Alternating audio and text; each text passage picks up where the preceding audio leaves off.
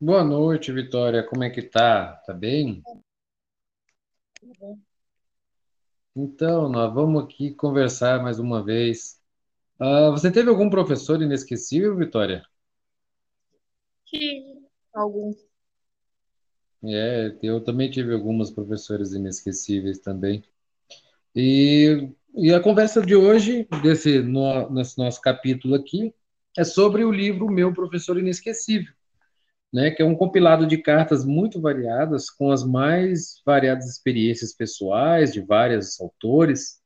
É, eles colocam dentro do papel de intimidade, sobre, eles colocam sua intimidade né, sobre uns personagens que marcaram suas vidas escolares. Né?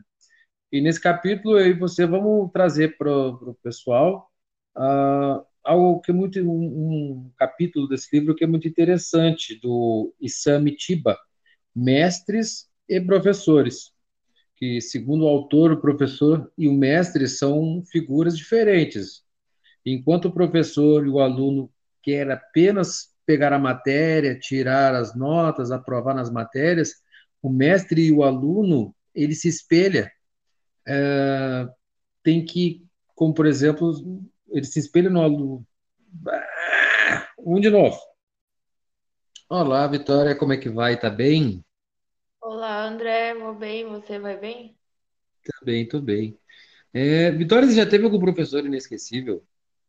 Já, já tive alguns. E você, já teve?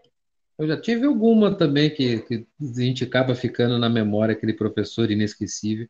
E é mais ou menos sobre isso que a gente vai falar hoje, sobre o livro Meu Professor Inesquecível, que é um compilado de cartas muito variadas, com as mais variadas experiências pessoais de vários autores. É, nessas cartas, eles colocam um papel de intimidade é, sobre o personagem que marcou suas vidas escolares. E nesse capítulo eu e você vamos trazer um capítulo muito interessante da Isami Tiba, que fala sobre mestres e professores.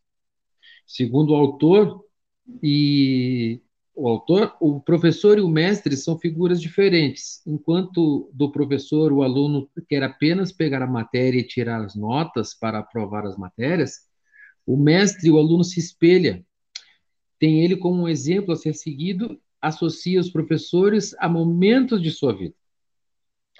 No formato autobiografia, a história ela começa a partir de uma cidade interior de São Paulo. Seu avô, um dos primeiros mestres, lhe passou algumas experiências muito importantes.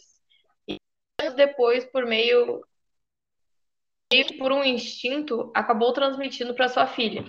Recordações marcantes nem sempre são as boas, mas aquelas que afetaram a sua vida com maior profundidade como a cobrança rígida sofrida na escola.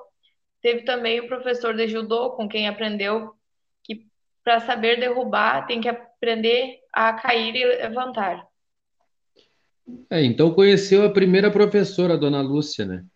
Teve também professores que ficaram marcados pela diversidade de coisas que faziam, como dar aulas difíceis e praticar esporte. E também teve aquele que estava em sala de aula só para estar na sala de aula, apenas para, pelo salário, sem comprometimento algum com a turma e no nítido é, pela falta de empenho com ensinar e os conteúdos para cobrar nas avaliações. Também citou professores que de grande capacidade, um que escrevia, escrevia tiras de humor político para jornal, de grande circulação da época, e tinha uma esposa que, apesar de áudios uh, de muito feio, fotografia de uma maneira marcante, uh, utilizando-se visuais. A motivação para ensinar latim também marcou a professora dessa matéria na sua memória. É, seus sonhos de profissão eram ser médico ambulante ou caminhoneiro, como seu pai. Acabou estudando medicina na Pinheiro de São Paulo e seus professores é, lhe marcaram tanto nessa fase quanto seus monitores e assistentes. Dentre outros, Inácio de Loyola Brandão. O mistério atrás das portas do laboratório, mesmo na rigidez do ensino dos anos 50, seu professor de química é, conseguia conquistar a atenção dos seus, dos seus jovens alunos através das safadezas de moleque, algo que era adequado à sua turma. Ficou marcado em sua memória as aulas de química e português do professor, que chegava na sala e mandava anotações do capítulo de um livro, para que no final fosse chamado para a chamada oral. Enquanto isso, o professor ia pelo laboratório, ia pro laboratório com a sua assistente e ficava trancado da aula. Segredo esse após o período de seu curso, que demorou cinco anos ao invés de três. Houve um dia em que o professor Machadinho lhe incentivou para que dedicasse mais à escrita, e para isso o professor fa facilitaria para que aprovasse. Troca, ele teria que garantir notas altas em português e para a aprovação por média. E 40 anos de passados, naquela época, o autor teve a oportunidade de reencontrar o seu velho professor para perguntar sobre a loira do laboratório. A resposta foi a mais simples, era apenas para provocar a curiosidade da garotada, pois ficavam apenas a ler o jornal e fumar e conversar, uh, fazer conversa à toa. Então era isso. E essa é uma das histórias que fazem os professores inesquecíveis você ele acabou sendo inesquecível por um certo ponto e incentivou o guri a leitura, já que ele não era tão bom assim na sua na sua cadeira, né?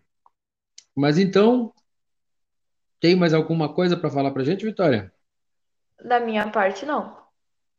Então, ficamos por aqui e até o próximo podcast. Até, até mais, Vitória. Até mais.